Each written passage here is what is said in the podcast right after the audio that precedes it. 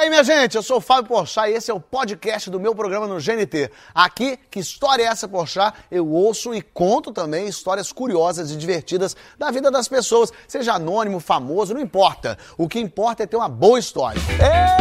Está valendo, minha gente! Que história é essa, Porchat? Está no ar, mas eu quero, quero dividir com vocês uma preocupação minha que está aqui dentro e que eu preciso botar para fora. Chama minha plateia toda. Cadê meu povo? Cadê todo mundo aqui? que alegria! As bolinhas chegaram! Gente, vocês já pensaram como é que vai ser o Natal de vocês? Eu sei que parece cedo falar disso, mas esse vírus maldito encurtou o nosso ano. Já estamos mais perto do Natal do que do Carnaval passado. Eu não vou nem falar do Carnaval futuro para não deprimir o povo, porque tinha gente já planejando a depilação definitiva cavada virilha antes que não tem mais nem necessidade. Mas pensa, no Natal passado tava todo mundo brigado. Nesse Natal tá todo mundo unido. Eu sei que vai ter um tio que vai aparecer com um peru recheado de cloroquina, a tia avó que vai dizer que peguei corona, mas me curei tomando chá de carqueja com raspa de abacate macho. Mas no fim das contas, vai estar tá todo mundo feliz de ter chegado até aqui. Só o corona para fazer a gente comer panetone de fruta cristalizada e ficar grato, né? Vai estar tá todo mundo tão feliz no Natal que o pessoal até vai rir da piada do pavê. É pavê ou pra comer? Pô, essa é maravilhosa. Saudade disso, tio Haroldo. Você vai ganhar meia de amigo secreto, vai se emocionar. Porra, era isso que eu tava precisando, cara. Você me conhece mesmo, vó. Quando a Simone cantar o primeiro acorde de então, é Natal. Eu vou chorar. É verdade, Simone. É Natal, cara. É Natal. A gente vai aprender a dar mais valor ao Natal. Só vamos continuar odiando quem coloca uva passa no arroz, que esse não tem perdão, porque o arroz estava lá na dele, quieto. Para que fazer isso? Para que mexer com arroz? Mas aqui, aqui é só amor. Principalmente que o meu trio de convidados é um evento que devia entrar pro calendário nacional. De cara, uma inspiração para qualquer humorista, o mestre Tom Cavalcante. Ela! Muito bom, muito bom. Prazer. Depois, ela que sobreviveu ao BBB, que é gripezinha mais braba, mais barra pesada que essa sensacional Graça Fera está aqui. Muito bem. Yes! E para fechar, ele, o cara que tem tanta história, com tanta gente incrível, que eu mesmo tô pensando seriamente em pedir ele em casamento só pra eu ter alguma com ele também. Nelson Mota veio! Muito bom! E com o nosso trio formado em homenagem ao mestre do Tom Cavalcante, a gente já volta, é Vapt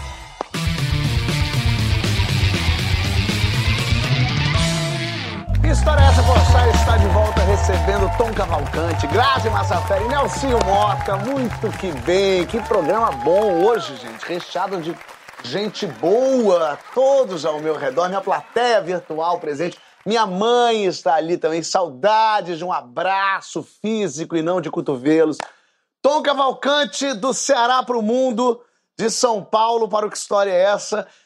A vida do, do comediante é viajar por esse país fazendo show para todo que é canto, né? Exatamente.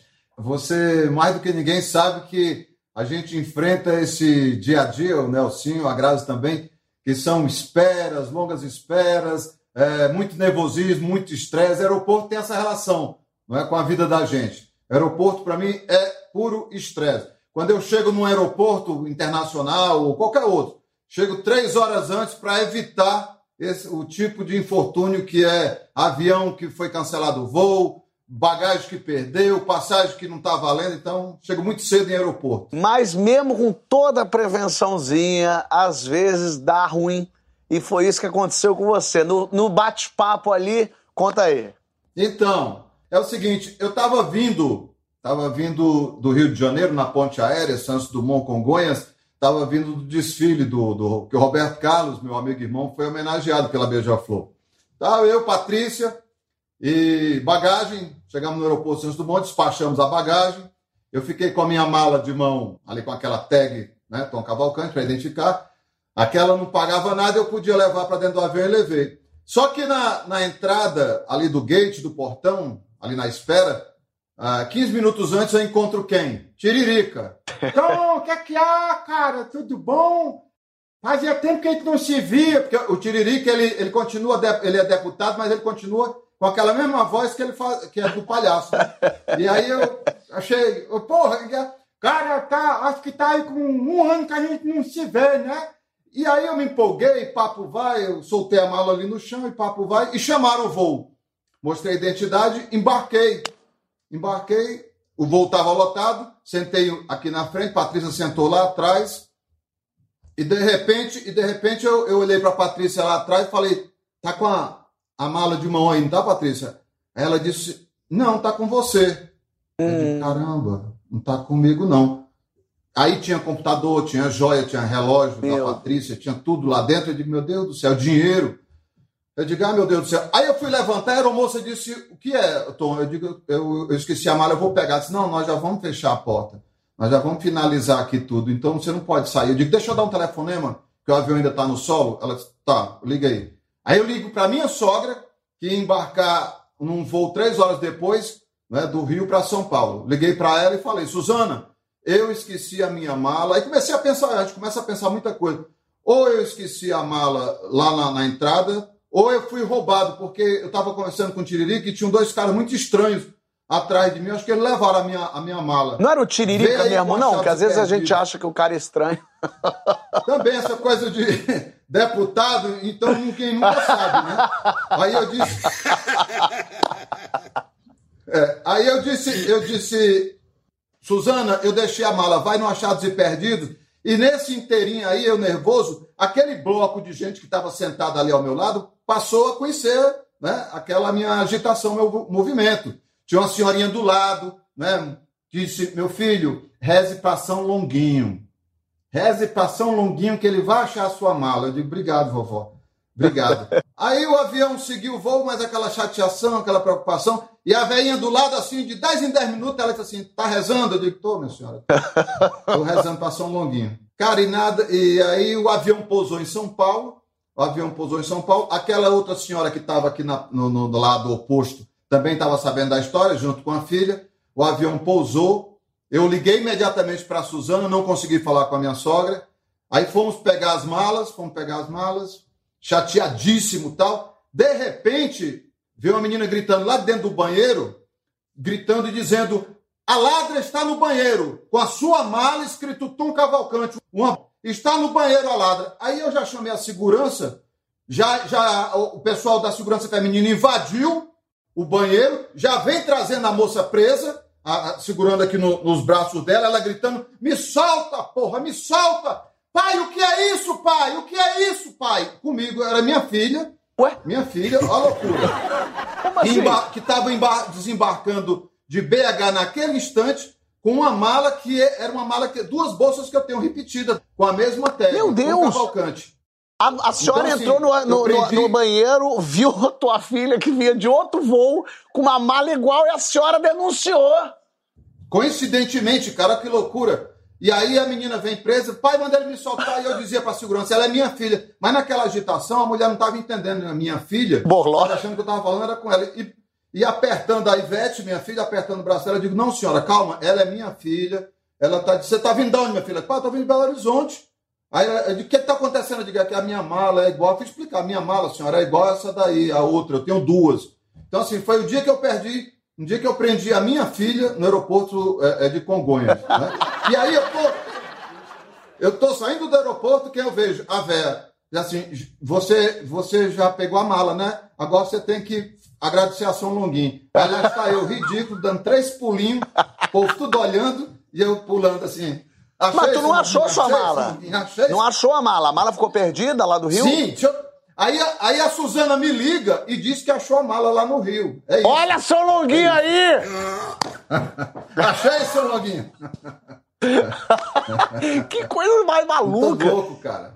Que doideira isso. A sua filha, curiosamente, que loucura. Bom, no fim das contas, a sua mala reencontrou a fé. Até a filha reencontrou. Graças a Deus. Eu acho que o pior não é encontrar sem querer a filha, é encontrar um outro tipo de ser vivo, né, Grazi?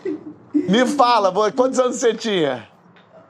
Eu acho que eu tinha nove, acho que nove anos. Nove anos. Ah, e aí, tu era, tu era, tu era garota de, família, de, de, do interior? De interior. A minha família é católica, né? Então eu nasci, é, fiz primeira comunhão, fiz crisma, tudo. Aí Minha tia falava assim: quando chega a quaresma, você não pode pular carnaval. Você tem que ficar quietinho, não pode dançar, não pode. Então a gente foi criada assim. Aí ela também dizia que quando a gente tinha sonho, é, para não ter pesadelo na quaresma, você pegava cuspe e desenhava o pior monstro da sua vida ali na sua cabeceira da cama, que você não sonhava com ele. Eu achei lúdica, Então, eu essa é uma católica nisso. lúdica ela. Eu, é porque É, eu. Tamar nisso. pra, pra, pra, pra realizadora de coisa, porque tu pega o cuspe e passa na parede, desenha um monstro e tu dá três voltinhas. Não, tem de tudo. Aí ela falava isso toda quaresma, eu seguia ela. Cheguei à minha idade avançada de 9 anos, eu falei assim: ah, tia, isso é mentira. E comecei a sambar na frente dela, rebolar, descer até o chão. Falei: isso não existe, isso não existe. Mas fiquei com aquilo na cabeça. Com 12 anos, um tempo depois, eu ainda tinha, eu ainda pensava sobre isso. Tô eu na casa de uma prima vendo sessão da tarde, né, aquele momento, e eu senti uma- um negócio estranho assim, fui no banheiro.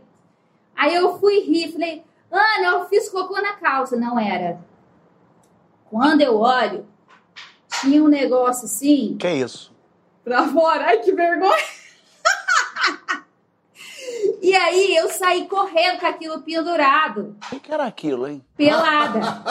Corria. E minha- a casa da minha avó e da minha tia é, e da minha mãe é no mesmo quintal. Ah, Só que tinha uma descida. Então eu saí correndo pelado e eu gritava: Nasceu rabinho, mãe, nasceu rabinho, nasceu rabinho, vai nascer chifre. Então eu desci correndo, gritando e fiz um escândalo. Minhas primas, meu irmão, todo mundo veio ver o que que era, o que que estava acontecendo, que você tinha nascido rabinho. Quando eu chego em casa, minha mãe me olha e me assustou mais ainda. Eu achei que eu já estava virando capeta. Eu falei assim: me dá um espelho que eu preciso ver. Ela me levou pro banheiro e puxou, era uma lombriga. meu Deus do céu! Ai, que história nojenta, Meu mas Deus! isso, gente, eu virei. Eu virei chacota da família inteira até hoje. E bom, e hoje potencializando para todo o Brasil. A lubringuenta. Criança do interior, se não teve berne e lombriga, não é criança do interior. Mas essa lombriga eu tô achando ela poderosíssima. Ela desceu ali ficou, e ela não queria ir Não. embora, hein, Grazi? Ela se segurou legal. Ela falou: "Não, pera aí, me deixa aqui. Me firma. A pior parte foi pra matar ela. Não, achei que tinha, tinha criado até hoje, ela tava aí. Achei que você ia mostrar pra gente. Criou no aquário. Matou ela como? Com inchada. Meu Deus, mas não era uma lombriga, isso é uma anaconda, uma cascavel que saiu de você. Mas peraí, por que inchada? Era tipo mandinga ou porque ela era tão comprida, tão firme? Não, porque ela era muito grande e brava. Como, peraí, como é que é brava? Ela latia? Mas sabe por quê? Deixa, de- deixa eu- aí voltando, eu acho, eu, eu com três anos de idade, Ah. eu, eu vi um ratinho passando e eu mordi a cabeça dele. Pera, que, meu Deus, essa história tá tomando rumos. Você viu um eu ratinho acho pa- que veio daí. Você acha que veio daí? É, e por acaso eu peguei É. leptospirose e fiquei em coma três anos. É lógico que veio daí. Como é que você pegou, mordeu a cabeça do rato? Você, tipo, arrancou a cabeça do rato? A minha tia, a minha tia tava lavando roupa e passou um ratinho assim, eu vi, não sei, eu tenho vaga lembrança, aí eu arranquei a cabeça do rato, fiquei com ele na mão, a minha mãe que tirou da minha mão e, desde então eu comecei a ter muita dor, cólica, essas coisas, que horror. Depois que ela saiu, embora, eu melhorei, Ah, que doideira isso, né? Quando a gente perde uma lombriga, a Que gente nojento, melhora, né? né? Ô, Tom, tu conhece lombriga assim lá no Ceará, não? Toda criança que se preza no Ceará tem que ter lombriga, tem que ter piolho, porque faz parte, a gente vive dentro daquelas lagoas, enfim. E aí você tem uma técnica que você coloca leite para lombriga, entendeu? Como é que é isso? Você, você engana a lombriga, você põe um pires com leite e aí ela vem e bebe e volta. Não, não é você mentira. Você tá mentindo, não é possível isso. Não. Tu bota um pires com leite, chega- fica de cócoras e espera a lombriga. É. Não, não é possível. Isso vocês estão sacaneando, vocês combinaram. É. Aí tem um dia, tem um dia que você engana a lombriga, você fala pra ela, ó, o leite! Aí ela vem e você tira o pires, aí você pega ela. Ô, Grazi, eu tô sacaneando a tua lombriga aqui, mas minha mãe acabou de me dizer que tem um recado pra dar. Cadê? Bota minha mãe no telão aqui. Minha mãe falou que já passou por isso. Isabela passou mesmo? Passei, você vê, morando na cidade. Nunca nem fiquei no interior. Mas como é que foi isso? Você tinha quantos anos? Eu acho que eu tinha uns oito anos, alguma coisa assim, e de repente eu estava no banheiro e achei muito esquisito. Comecei a berrar a minha mãe, porque eu achei que estava saindo um monte de macarrão de dentro de mim. Na verdade, era um grande É, na idade, é nessa idade que elas, que elas saem. É. E aí o macarrão tava saindo. E aí você chamou sua mãe, sua mãe veio. Mamãe veio, não apenas veio e obviamente caiu na risada e tirou a, a, a, a lombriga, né? Me explicou o que era, porque eu não entendi absolutamente é, o nada. espaguete. Então, depois liga pra família inteira para contar do espaguete. Ela ainda caguetou o espaguete pra família toda. Tá vendo, Graça? Não é só com você que isso acontece. Obrigado, mãe, por essa informação que talvez eu não esqueça jamais. Mas, ó, um detalhe, a da sua, a da sua mãe saiu com as amigas tudo junto. não era uma só, não. A sua, não, a sua era solitária mesmo. A da minha mãe era aglomeração.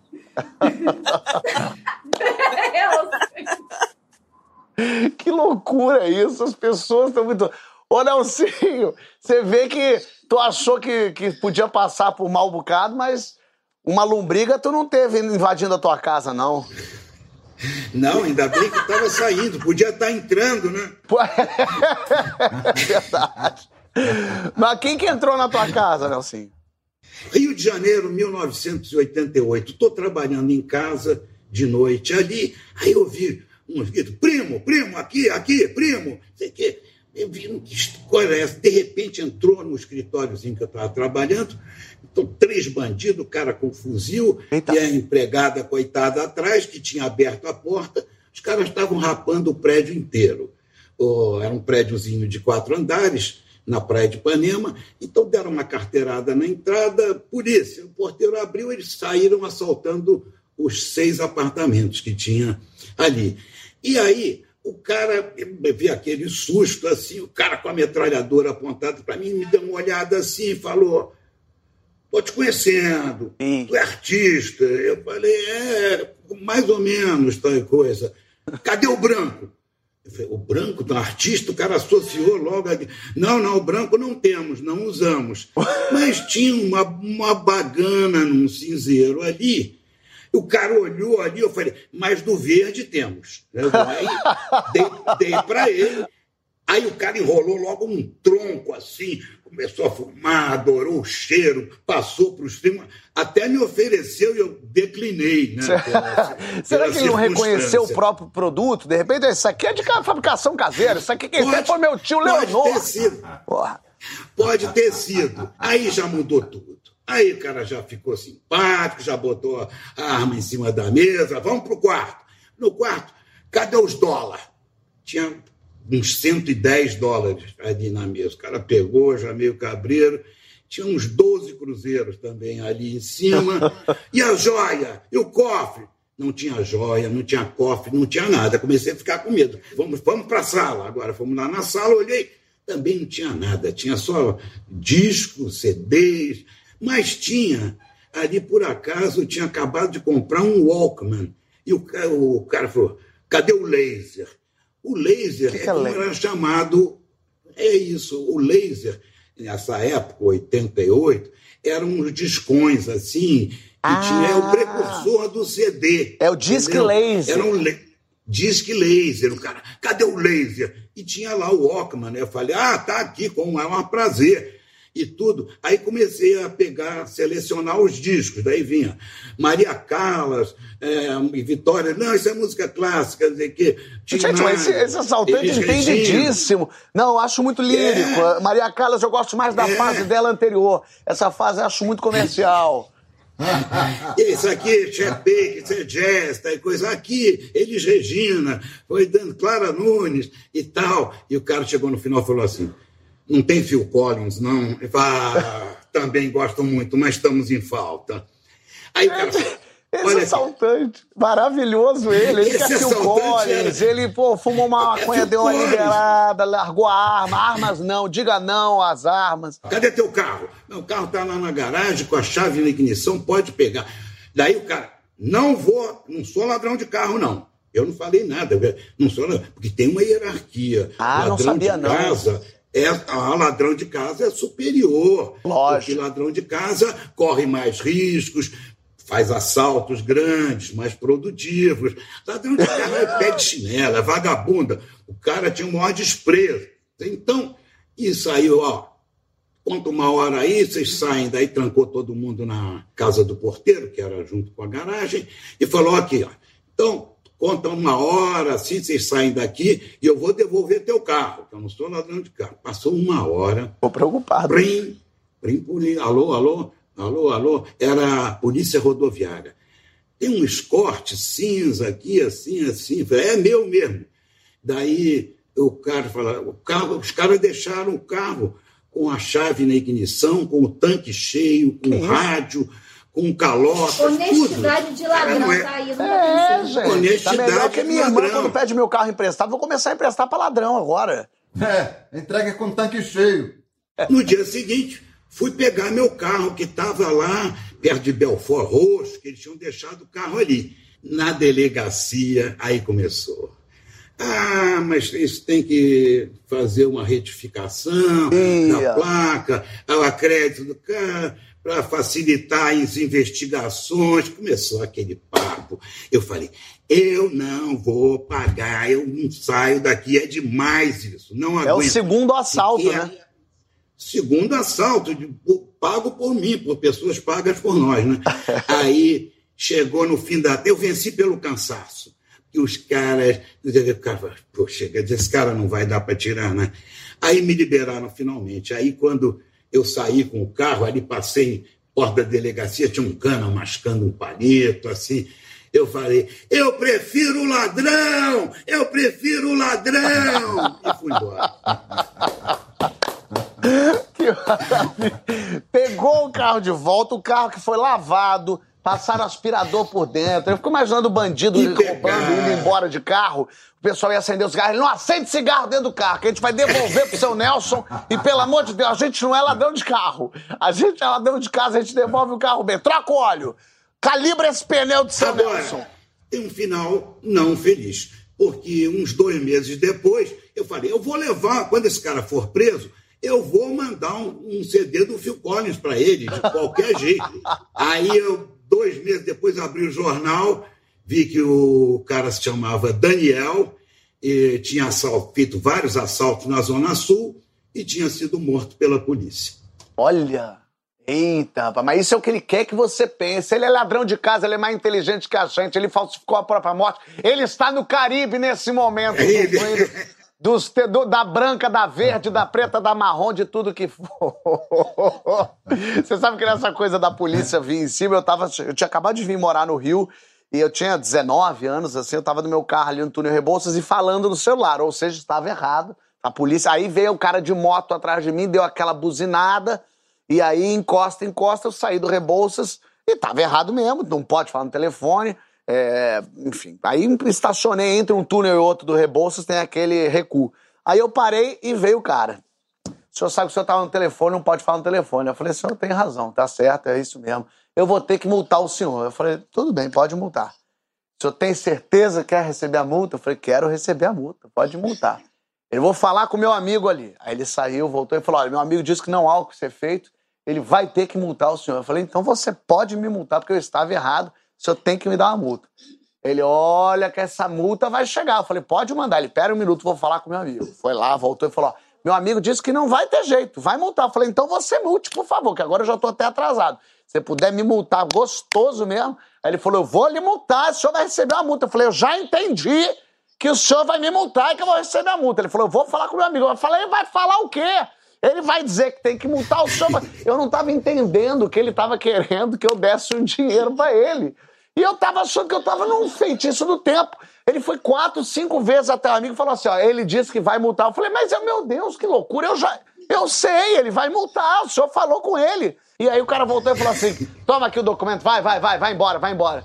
Eu, eu só fui entender assim que eu tava fazendo. Eu falei, ah, o rapaz não queria me multar. Ele só queria o dinheirinho dele. E eu, de otário, ainda bem, não entendi nada, saí, fui-me embora e não falei mais no celular, até porque hoje em dia ninguém mais fala em celular.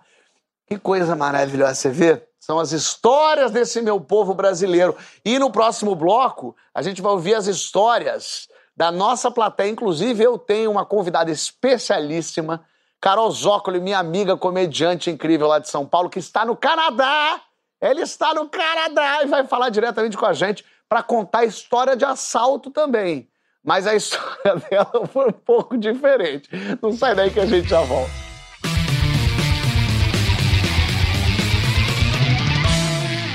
Que história é essa, Pochá? Está de volta e hoje recebendo Tom Cavalcante, Grazi Massafera e Nelson Mota. Olha todo mundo aqui reunido. A minha plateia é tão sensacional que eles, eles fazem até cenário. Olha que cenário mais lindo aquele do lado do Nelson ali, ó. Que história é essa, Pochá, com luzinhas, piscando. Isso é maravilhoso. Muito bom, muito bom. Mas, além dos meus convidados, eu tenho uma outra convidada hoje. Carol Zócoli, minha amiga comediante de São Paulo, que nesse momento está no Canadá. Carol, seja bem-vinda ao Que História é Essa? Tudo bem com você? Tudo ótimo, Porchat, e você? Maravilha! Da onde do Canadá que você está falando? Eu tô em Toronto. Toronto, sim, sim. Aí é verão, né? Agora tá verão. Ô, Carol, a gente teve assalto na história do Nelsinho e teve assalto na tua vida também. Afinal de contas, somos brasileiros e a gente sempre passou por uma dessa, né? É, infelizmente. Eu, eu quando eu tinha mais ou menos assim 10 para 11 anos de idade, eu enfrentei um ladrão que tentou entrar na minha casa. Como é que é isso? Fala aí. É, eu tinha para 10, 10, eu tava sozinha em casa, né? Porque meus pais tinham saído e não tinham me levado. Né? Porque eu sou de Mato Grosso e as crianças em Mato Grosso são criadas assim, né? Tipo, solta é selvagem, é solto no pasto, entendeu? Mas enfim, eu tava lá sozinha em casa, né? E aí escutei um barulho. Fui pra janela e vi que um cara tinha pulado no, no quintal de casa. E era aquela. A minha casa era tipo aquelas casas que tem um puxadinho, né? Então é a casa principal onde eu tava, o quintalzinho onde o cara tava e o outro quarto. Aí eu vi o cara, me escondi, né? Me escondi e pensei, eu vou enfrentar o cara, entendeu?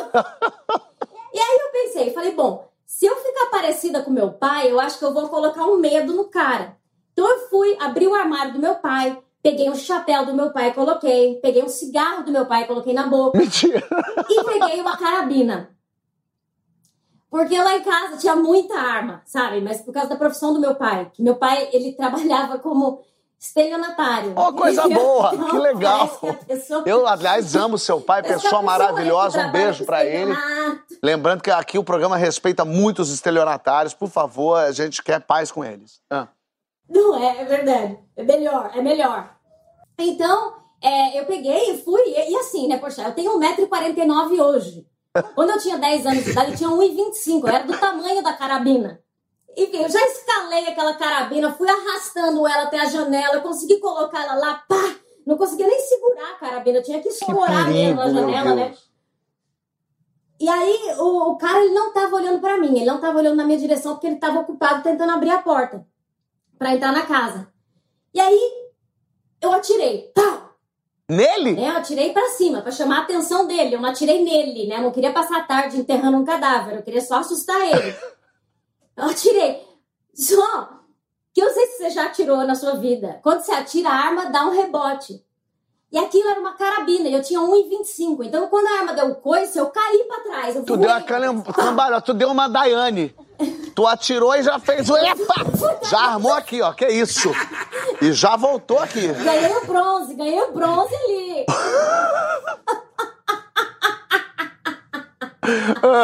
Exatamente. E aí eu fiquei desesperada, que eu queria. Meu, esse cara pode entrar na casa, pode ser que ele esteja armado também. E eu tô. Então eu preciso agora mais do que nunca me, me, me salvar aqui. E aí levantei, catei o chapéu de volta, esqueci o cigarro, catei a arma de volta, voltei pra janela. Porque eu voltei pra janela, ele tava olhando assim para mim com o olho arregalado. Assim. Lógico. E aí ele falou assim, ó. O que, que você tá fazendo, menininha? Quando ele falou assim, menininha, eu fiquei puta. O menininha te calou fundo. Pegou, pegou, que é a coisa do baixinho, né? né?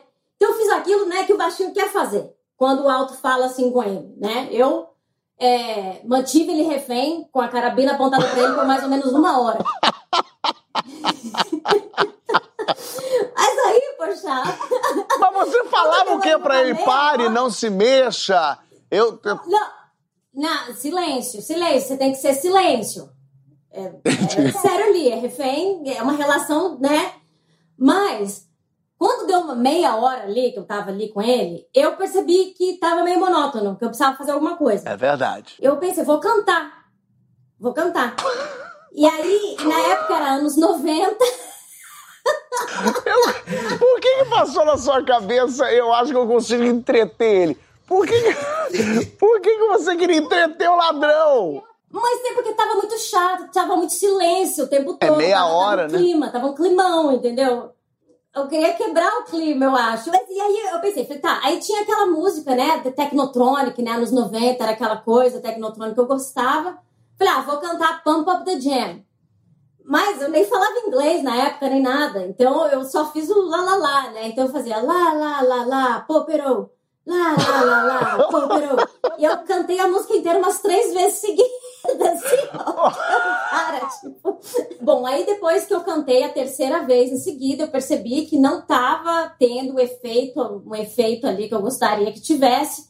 E eu pensei, bom, tem uma hora que a gente precisa liberar, né? A gente precisa finalizar e, e- e liberar. E aí eu liberei ele. E deixei ele embora.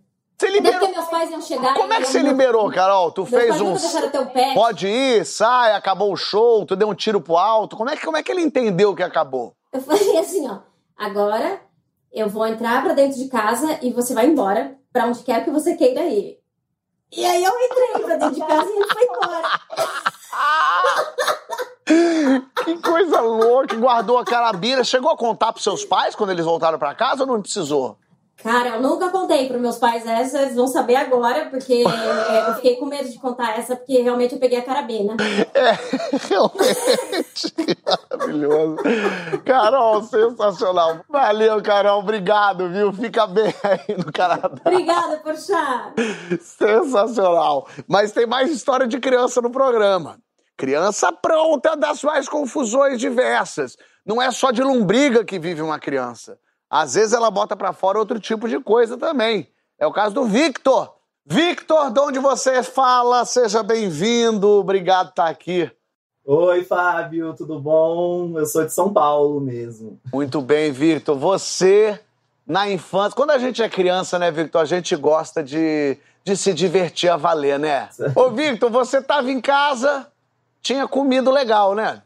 Tava tranquilo, né? Tava tudo bem. Uma dieta balanceada, tomando meu leite condensado. Minha mãe brigando comigo, né? Porque eu tava tomando a lata inteira de leite condensado. Aí tudo bem, nada diferente, né? Deu aquela dorzinha de barriga, começou a dar aquela aquela apertadinha, né? Mas até aí ignorei, né, criança? Fui no É porque uma banheiro. lata de condensado inteira pra dentro. É normal. Ela, ela mexe a gente. Ela mexe no nosso profundo. É normal, é algo para limpar o intestino, é até saudável, é bom, né? Eu até recomendo. Só que criança, né, isso tem um ouvido bom também. E eu já escutei no muro minha vizinha me convidando para jantar fora com eles, né? Eles também tinham uma criança com eles, então estavam me chamando para ir junto. A- Até aí eu estava no banheiro. criança, já levantei meu short, já levantei a cuequinha e pum, pra sala para pedir para minha mãe deixar eu ir. Então É, o- o, leite condensado obviamente- continuou fermentando aqui dentro, ele não chegou a sair. A verdade é essa, né? Na verdade, a gente deu aquela famosa travada, Sei bem. aquela travadinha necessária. Travei, minha mãe deu aquela bronca falando que era para ir pro banheiro e tudo mais, mas criança teimosa, não, tô ótimo, vamos, bora, bora, eu quero ir, bora. E fui. e fui. Nesse restaurante, ele tinha um escorrega, um escorregador daqueles grandes, de tubo, Ah, que é tipo todo um tobogã fechado de tubo, assim. lindo, maravilhoso, um ouro para criança, né? Obviamente a gente já foi direto pro escorregador, nem quis saber de comer, nada. E a primeira vez, né, tinha uma fila considerável de crianças para subir. Estava eu na fila e a minha barriga começou a dar aquela apertadinha. Mas quando a gente está concentrado, nada vai abalar a gente. A gente não vai rir, a gente não vai espirrar, a gente não vai tossir. Mas a gente vai sentar para escorregar. A gente vai...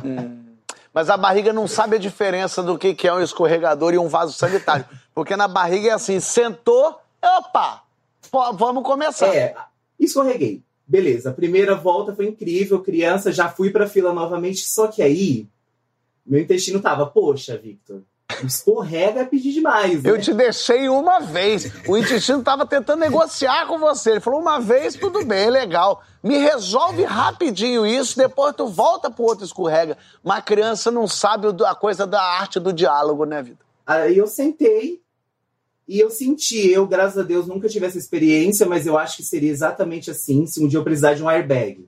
E fez um brum. E fez, eu dei uma leve subidinha. Ah, e aí? Então eu escorreguei. Você escorregou! Óbvio, eu chegaria muito mais rápido lá embaixo se eu escorregasse. E era de tubo, não era nem a céu aberto. Meu Deus! Não. Foi as três voltas mais longas da minha vida. Meu Deus, já deve ter sido. Mas daí, peraí, aí você ia escorregando. Eu, eu vou ter que é, é, acabar indo para detalhes um pouco mais sólidos. Mas depois da lombriga, minha gente, a gente pode ir para todo canto. É, é, aquilo ali não chegou a, a sair da onde estava guardadinho? Ó, eu não vou falar que eu fiquei sujo, porque seria pouco. Eu fiquei muito sujo. É, muito sujo. Aquilo saiu por todas as frechinhas possíveis, todos os buraquinhos possíveis. É como coar café. Eu saí correndo pro banheiro. Quando eu saí, eu não olhei para trás para ver as consequências daquilo. E fui diretamente pro banheiro. E esse tipo de história, ele tende a piorar, né? Sempre. O banheiro, lógico, não tinha papel. O banheiro não tinha nada que eu pudesse. Meu Deus, eu vou me Se limpar agarrar. com isso. Eu pensei, eu vou me limpar com a cueca. Já tá suja mesmo? Por que não? Me limpei com a cueca, né? Limpei. Mas pensei, se eu jogar minha cuequinha fora agora, minha mãe vai brigar comigo. Não, não, não guarda essa cueca, não, Victor. Eu te dou outra, pelo amor de Deus. né, criança. Pensei, limpei, ok, não limpou, né? Eu vesti de novo a cueca. Meu Deus, Victor! Por quê, Senhor? Por quê? Eu também queria saber. Vesti a cueca e saí do banheiro assim, tentando não chamar atenção, porque até então, né, isso poderia ter passado despercebido. Ah, com toda certeza. Eu abri assim o banheiro, o restaurante ele parecia o Titanic afundando. Por quê? As mães, os pais desesperados pegando as crianças sujas que saíam daquele escorregador. Porque as crianças continuavam, parecia que elas estavam descendo no toboágua do esgoto. A imagem que me veio agora é o toboágua como um grande intestino grosso.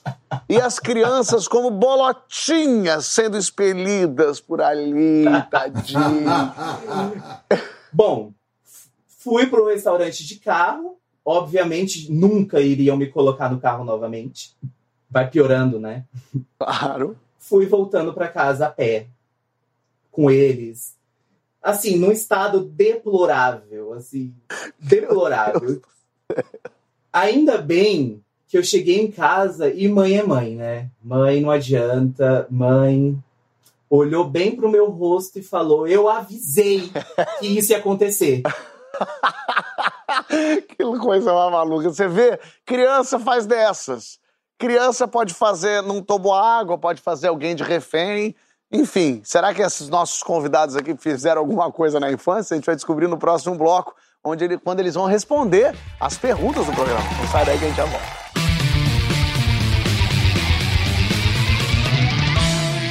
Que história é essa? Poxa, está de volta, recebendo Tom Cavalcante, Nelson Mota e Grazi Massafera. Muito bem. Chegou o momento das perguntas. Quero saber de vocês qual a primeira lembrança que vocês têm da vida. Tom, Cara, primeira lembrança que eu tenho da minha vida sou eu no, ao pé do filtro pedindo água ao papai com três anos dizendo água, água. E ele naquela psicologia fina da época dizia só falo, só dou água se você disser água. Porra, sacanagem, né? Sacanagem. Eu fiquei ali horas naquele água. Nelson. Mota. A minha primeira lembrança, eu devia ter é, bebê, menos de um, um ano talvez, era que na madrugada a babá vinha com uma mamadeira de chocolate, assim. Eu jamais esqueci isso, porque eu sou louco por chocolate. Ah, boa. Nossa, mas uma lembrança super. de quando você era bem novinho, mas um ano. É de paladar, uma lembrança de paladar, Total. principalmente. Grazi, lembra a sua? Lembra, a primeira lembrança que eu tenho é uma sensação. Minha mãe trabalhava na boia fria e ela tinha que ir muito de madrugada para pegar o caminhão. E eu me lembro que a cama era bem quentinha. Ela me pegava no colo, eu sentia a respiração dela me levar, subia três esquinas para ir para casa da minha tia para me entregar para minha tia para poder pegar o caminhão. Então eu, eu, eu lembro dela ofegando e lembro dela me passando para minha tia. Tinha uma arame farpado embaixo, assim, quando ela me entregava. Eu morria de medo de cair ali. E eu me lembro muito dessa sensação. Eu era muito pequenininha, mas eu tinha medo. Eu achei que a sensação era a E sensação eu- bonitinha do calor, do abraço da mãe, não. Era a sensação de poder morrendo pelo arame farpado. Mas também era frio quando ela me estava na cama, era muito frio. Sei, sei. Interior do Paraná. E aí, quando você voltar, Nelsinho, você quer voltar como, hein? Olha, o Vinícius de Moraes respondeu essa pergunta uma vez, dizendo assim: queria voltar igualzinho, só que um pouquinho mais alto e com um pinto um pouquinho maior. Essa foi a do Vinícius. Eu queria voltar como meu pai, que foi a melhor pessoa que eu conheci na minha vida. E depois ainda ia ter a chance de ter um filho como eu. Grazi, se você pudesse voltar, você queria vir como? Como homem, para sei lá, são as sensações são diferentes, né? Fazer xixi em pé, é, tanta coisa, tanta coisa diferente. Eu queria experienci, experienciar, que fala, É, sim, sim. tudo isso. Bom, bom. Tom, Eu queria voltar como a Rainha Elizabeth. É, queria voltar como a Rainha Elizabeth para viver aí cento e poucos anos e ter esse privilégio de todo ano ter o Paul McCartney, o Mick Jagger, né? Ah, ah, o Elton John cantando no telhado lá de casa. muito bom. Qual foi a maior loucura que você já viveu pela sua profissão, Tom? Cara, a minha maior loucura foi eu já estar estabelecido em Fortaleza, com meus 23, 24 anos de idade, radialista, publicitário, apresentador do, do Jornal do Meio Dia, lá da, da TV local, e dar uma doida, largar tudo aquilo, vender apartamento, vender tudo, entrar num, num avião 5 horas da manhã, num Bandeirantes da Fábio, porque arrumei uma passagem de graça, e vir para o Rio de Janeiro, desembarcar na Ilha do Governador e começar a minha história. Então, é, eu, fui, eu fui macho nessa hora para poder tomar essa atitude, pela minha carreira artística. É verdade, podia ter dado muito errado, né? Você largou mão de tudo. Ainda bem, bom pra Ah, gente caramba. que deu tudo certo. Nelsinho, qual foi a maior loucura que você fez pela sua profissão? Olha, foi uma loucura né, pelo amor a- ao jornalismo mesmo. Em 73, o Secos e Molhados estava estourando no Brasil e ia fazer um show no México, uma apresentação na televisão no México.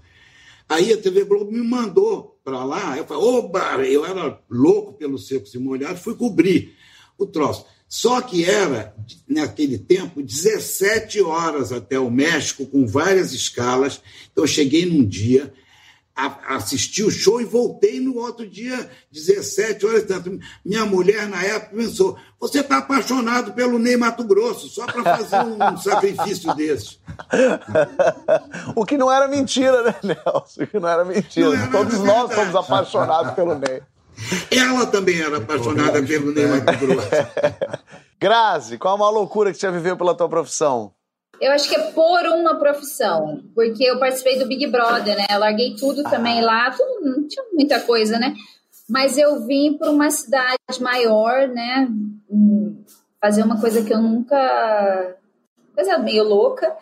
E, e me instalei no Rio de Janeiro até hoje. Não tem, nenhum, não tem ninguém da minha família aqui. Vivenciei várias coisas aqui, assim, sem família e nada. Até o nascimento da minha filha. Mas eu acho que foi isso. Foi participar do Big Brother e tudo aconteceu. Faz sentido.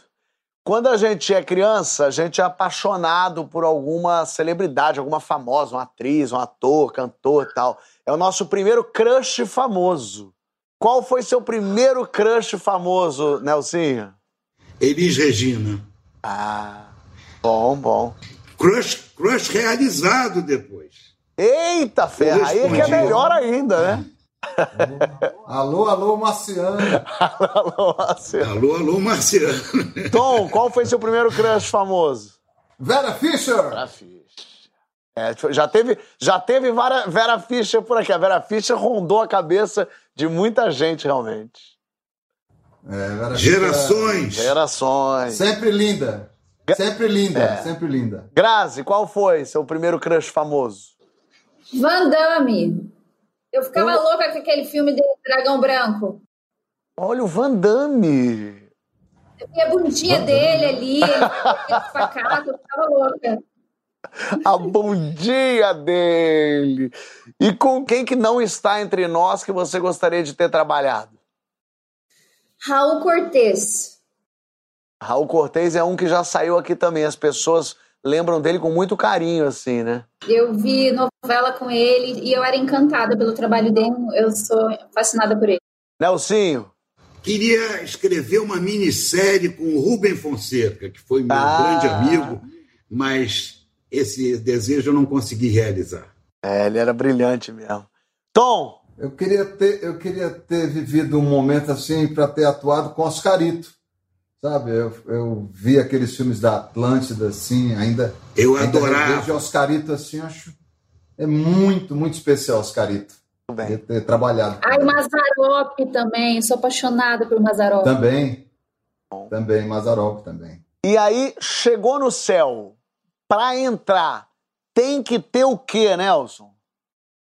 Olha, tem que ter paz, serenidade, tranquilidade, é, ali. Mas se for assim, por toda a eternidade, vai ser chato pra caramba. Queremos emoção e aventura no céu. Emoção e aventura no céu. Gosto disso. Grazi, no céu Com tem um final feliz. Com um final feliz.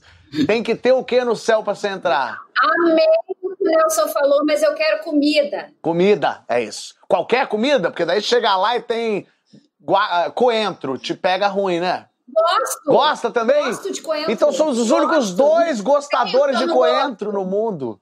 Eu amo coentro. Eu também. Gra- Nossa senhora, finalmente alguém dando valor ao É coentro. difícil, né? É difícil quem gosta de coentro. Eu amo coentro. Mas que comida que é boa pra ter no céu? Ah, qualquer coisa, gente. Eu gosto de comer. Eu, eu sei lá. Lasanha da minha mãe, Lasanha. macarrão, é lasanha. É um, céu- Doce pra caramba, muito, muito doce. é um céu sem lasanha não é céu. A verdade é essa. A verdade é essa. Exatamente. Tem brigadeiro. É, tem que ter, pelo amor de Deus. Tom, Tem que ter os amigos, né? Me esperando lá. Os ah, amigos do, do peito tem que ter uma rede bacana, uma rede, um coqueiro, rapadura, caju e feijão, tá tudo certo. Aí tá tudo certo. é só isso, é uma exigência básica. Caju, Eu, feijão, rede, pra céu aí que a gente montou. Eu vou, quero para esse junto. Vou, vou no céu do Tom. É. Vamos no céu de E vocês vinho, três e juntos. vinho. que- Então E o misturar. Goró. E um negocinho pra, pra dar alegria, né? Que é isso. E É, aí, um, vinho- um vinhozinho. vinhozinho. E pra terminar nossa noite aqui, na lápide de vocês, o que, que vocês querem escrito? Grazi. Eita, Eita. eu quero. Não fala eita assim, que daí você morre e bota um eita escrito. Não, não, não. Filha do sol, da luz positiva. Eita. Que é isso, beleza. Ah, Já boa. deixou ali um é mesmo. pedido, um negócio alegre e feliz. Tom, A- Na minha lápide eu quero escrito. Pensei muito esses dias sobre isso, então vai ter que estar lá escrito é, fazendo download indo para a nuvem. Ah, muito bom. Nelsinho, na lápide. Viveu feliz por 100 anos. e eu vivi feliz por pelo menos uma hora nesse programa aqui. Adorei ter recebido vocês. Obrigado de verdade. Obrigada. Sensacional. Sempre é bom Obrigado, ouvir Obrigado a você. as histórias assim das pessoas, porque o pessoal de casa vai absorvendo e vai entendendo que não, não são só vocês que passam por perrengue. Não- de repente a pessoa tá lá no interior do Brasil olhando e pensando: ah, então isso é uma lombriga. Explicação dada por Grazi, minha gente. Não é um rabinho. Não é uma um lombriga, rabinho, gente. é uma lombriga. A gente aprendeu também que é bom ter em casa um, um, um CDs, porque vai que o bandido quer ouvir uma música, um Phil Collins, é bom ter ali na, na, na, na lata. Já deixa baixado no teu podcastzinho bonitinho ali, um negocinho. Ao mesmo tempo, tá no aeroporto, encontrou o Tiririca, segura a mala, abraça ela. Tu pode, na descontração, deixar ela ali. E a gente volta depois pra contar mais história e ouvir também. Valeu, minha gente!